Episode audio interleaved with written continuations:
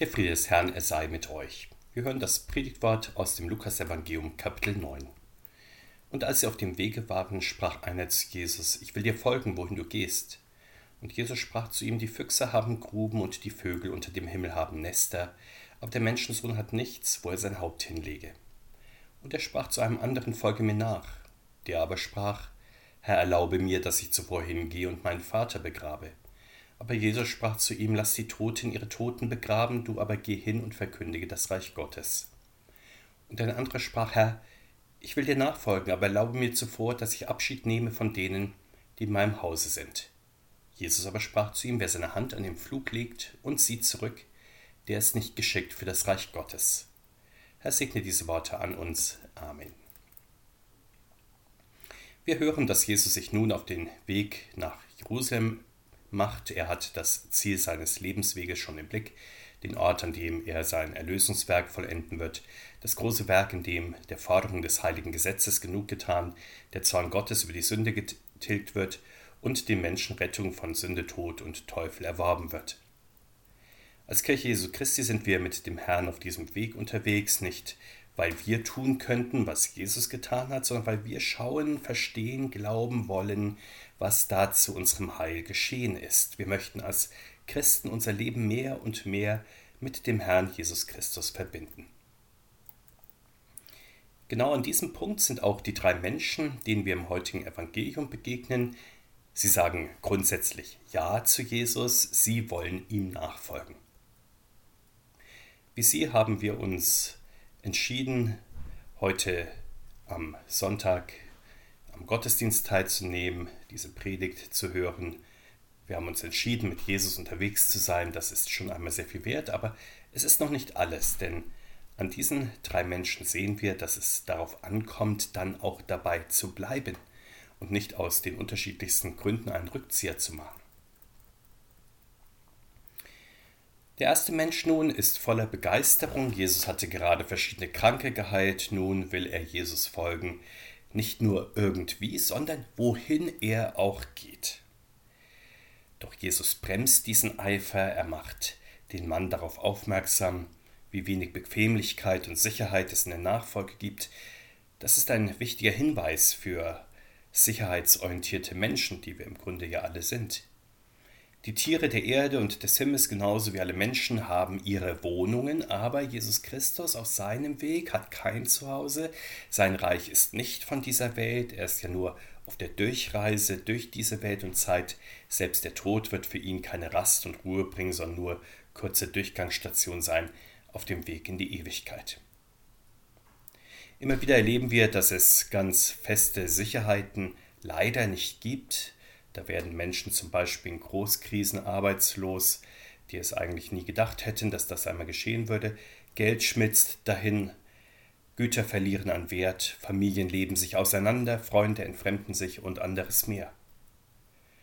Und wenn wir merken, dass es im Leben keine festen Sicherheiten gibt, kann das ein Auslöser sein, dass wir vertieft nach dem Glauben fragen. Vielleicht nehmen wir uns vor, regelmäßiger den Gottesdienst zu besuchen, das Wort Gottes gründlicher zu bedenken und uns im Gebet zu üben, vielleicht auch bereitwilliger und mehr zu spenden, als wir sonst getan haben. Vielleicht beobachten wir auch genauer unsere Gedanken, Gefühle, Worte, unser Handeln und überprüfen sie am Wort Gottes.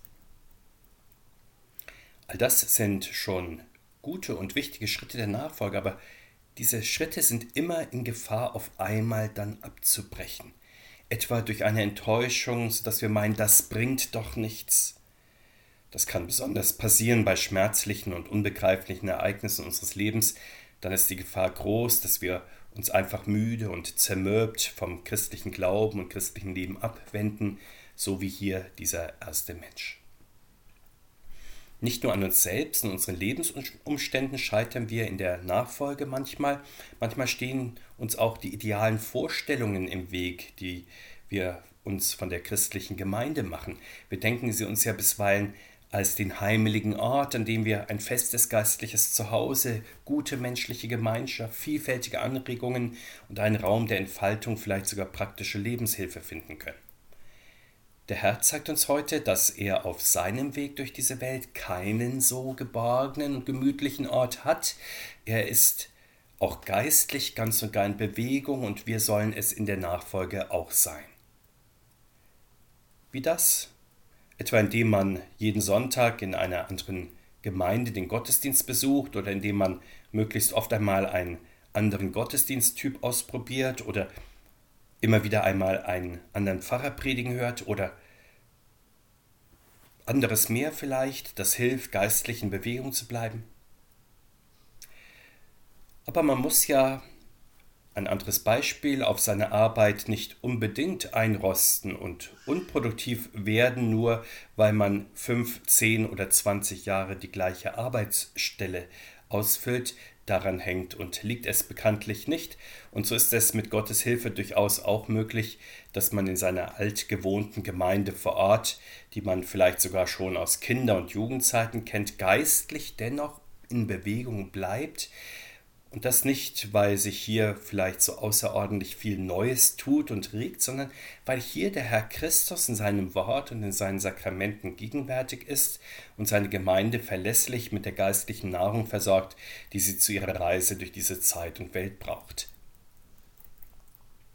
Schauen wir auf den zweiten Menschen, er ist in Trauer, sein Vater ist verstorben, da hört er den Ruf des Herrn, doch er zögert, ist der erste Christ zu eifrig, so ist dieser zweite hier zu bedächtig.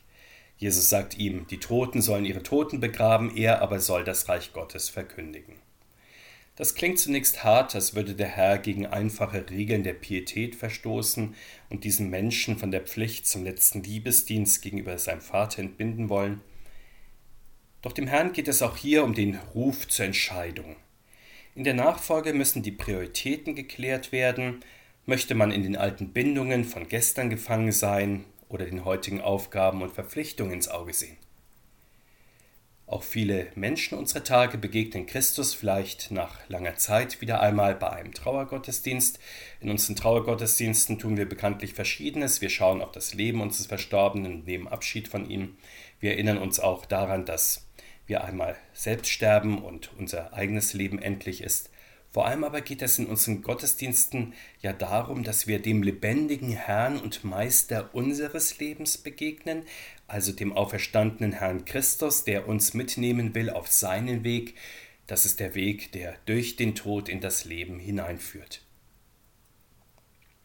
Und damit stellt uns der Herr ja vor eine sehr grundlegende Entscheidung. Wollen wir das alte Leben des alten Menschen nach der Art dieser alten Welt leben? mit all seinen festen Regeln und seiner äußerlichen Rechtmäßigkeit, aber zugleich auch mit seinen innerlichen Widersprüchen, die dazu führen, dass man bisweilen tot ist im Leben dieser Welt, geistlich tot. Man geht dann unter in Unverstand, Ungehorsam, Irrtümern, Begierden, Bosheit, Zorn, Neid, Hass, in unmäßigem Gebrauch von Essen und Trinken, in sinnesfreudigen Gottesdienst dieser Welt, ja in Unkeuschheit, Diebstahl, Geiz, Lästerei und anderem mehr, das wird ausführlich als geistliche Gefahr, etwa auch im Neuen Testament beschrieben. Und wer kennt diese Finsternis nicht auch aus seinem Herzen und Leben, ja aus unserer Welt insgesamt? Das ist ja das Leben eben als geistlich Untoter, von dem der Herr dann nur sagen kann, es heißt, dass du lebst, aber du bist tot. Dieses Leben soll man die führen lassen, die es mögen, aber man selbst halte fest am lebendigen Wort Gottes.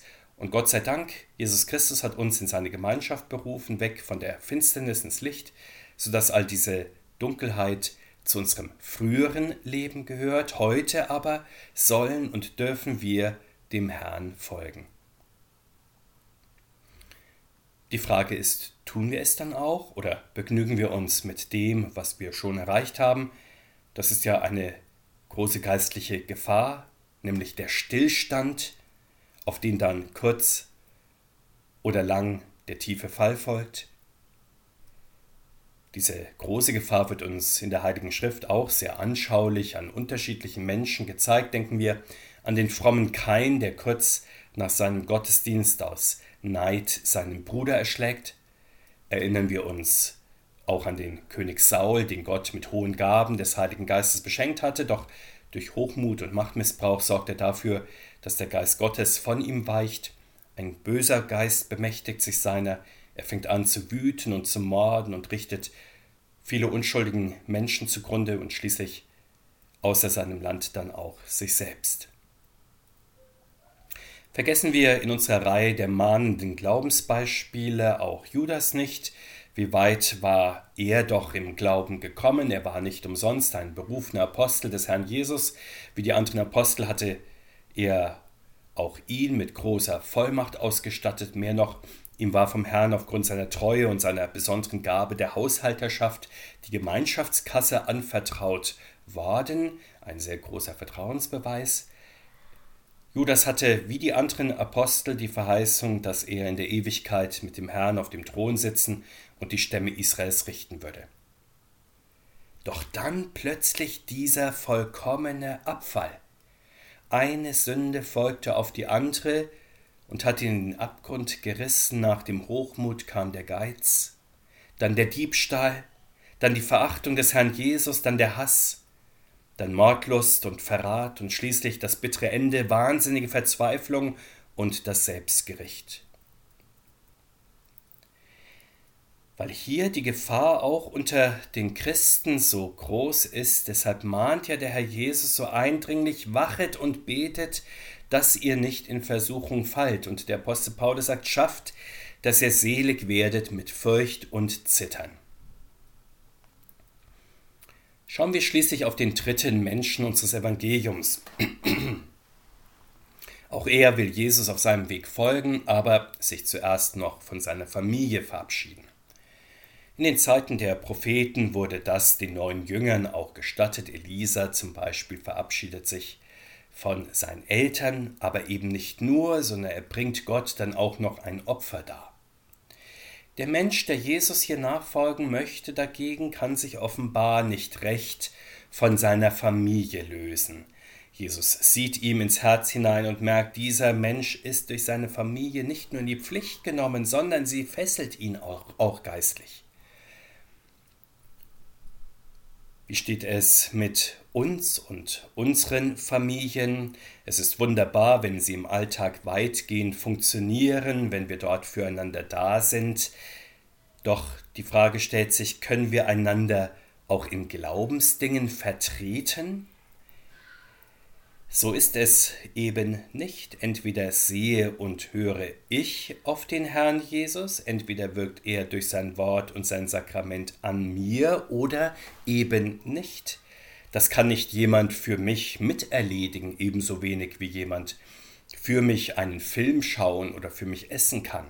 Erst recht sind wir vor Gott unvertretbar, da steht jeder in eigener Verantwortung vor seinem Schöpfer, Retter und Vollender, das da kann man sich nicht verstecken hinter der eigenen Familie, da muss man bereit sein, loszulassen, wenn das nötig ist. Die Apostel haben bekanntlich für die Nachfolge mindestens zeitweise ihre Familien verlassen, manche blieben ganz und gar ehelos und bis heute gibt es bekanntlich Christen, die auf eine Familie verzichten, um unbedingter ihrer Berufung durch Christus nachkommen zu können. Die Reformatoren haben an diesem Punkt noch deutlicher als die Generation vor ihnen erkannt, worum es eigentlich bei unserer Berufung durch Jesus Christus geht. Ihnen wurde klar, den Beziehungen, die den Glauben immer wieder hemmen, entkommen wir nicht einfach dadurch, dass wir uns ganz und gar aus den natürlichen Bindungen dieser Welt herauslösen. Und Jesus verlangt auch nicht, dass wir in der Nachfolge die Welt ganz und gar räumen, was ja auch unmöglich wäre. Wir sollen erst einmal ganz einfach dort bleiben, wo wir in der Pflicht stehen und hier uns immer wieder in die unbedingte Nachfolge Jesu rufen lassen, gerade wenn wir in Beziehungen stehen, die es uns nicht einfach machen, unseren Glauben zu leben. Konkret heißt das, wir mögen in unseren Familien unbeirrt an Christus und seinem Wort festhalten, auch wenn es unsere Ehepartner, Kinder, Enkel, Eltern vielleicht nicht tun oder ganz anders als wir oder wenn es hierüber sogar zu Auseinandersetzungen kommt. In unserem Beruf mögen wir uns den Dienst von Jesus Christus zum Vorbild nehmen, selbst wenn wir niemand sehen sollten, der es auch so macht. In unserer Gemeinde mögen wir immer wieder neu auf Christus sehen und tun, was er uns sagt, selbst wenn es Nachbarn und Freunde nicht so halten sollten.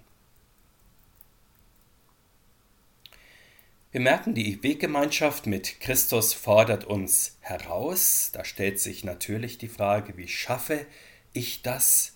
Und sicherlich, es wird nicht gelingen, wenn man meint, dass man dazu nur einmal einen festen Entschluss gefasst haben muss, etwa bei der Konfirmation oder bei einer persönlichen Bekehrung, wo man sich entschlossen hat, ab jetzt doch ernsthafter den christlichen Glauben zu leben als zuvor.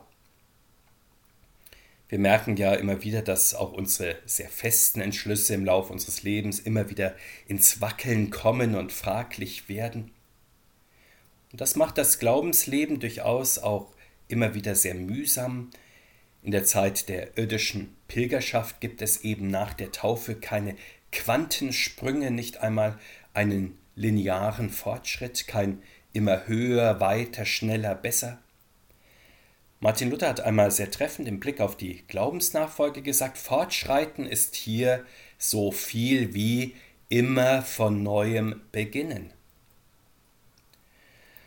Und weil das so ist und eben auch manchmal so mühsam ist, immer wieder von vorne zu beginnen, deshalb werden wir Menschen manchmal mutlos, bei starken Widerständen oder gar Rückschlägen sind wir versucht, die Flinte ins Korn zu werfen, doch wenn wir das dann wollen oder tatsächlich tun, übersehen wir das Entscheidende.